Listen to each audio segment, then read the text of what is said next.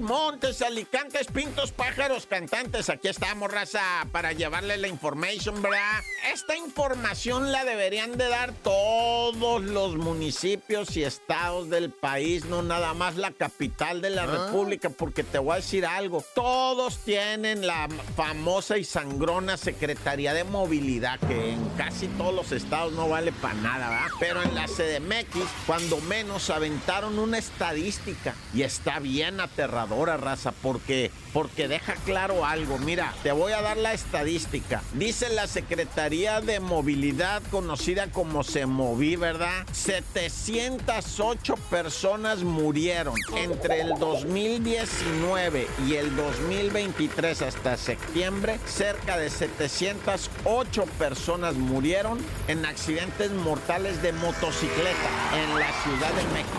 Voy a repetir, ¿verdad? Del 2019 a septiembre de 2023, loco, 709 personas murieron en accidente de motocicleta. Son muchísimas siempre, ¿verdad? 708. Pero murieron 696 peatones, que si lo comparas con el motociclista son 12 víctimas de diferencia. 12 víctimas de diferencia en estos 5 años, ¿verdad? Del 2019, 20, 21, 22 y 23. En 5 años, 12 personas de diferencia entre peatones y motociclistas.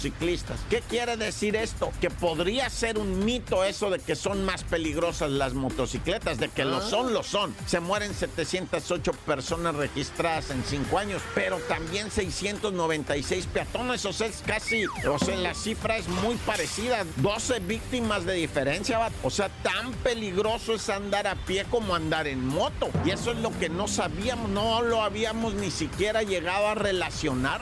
Ahora, ahí te va otra estadística también de la CEMOVI, de la Secretaría de Movilidad. Mueren más pasajeros que conductores. Mueren 256 conductores por 320 pasajeros. 88 ciclistas muertos en 5 años en la Ciudad de México. 88 ciclistas muertos. Es un número muy alto, muy alto también va. Pero bueno, ya cada quien sabrá qué hacer con estas cuentas. Yo nada más comparto lo que dijo la CEMOVI de la CDMX. ¡Corta!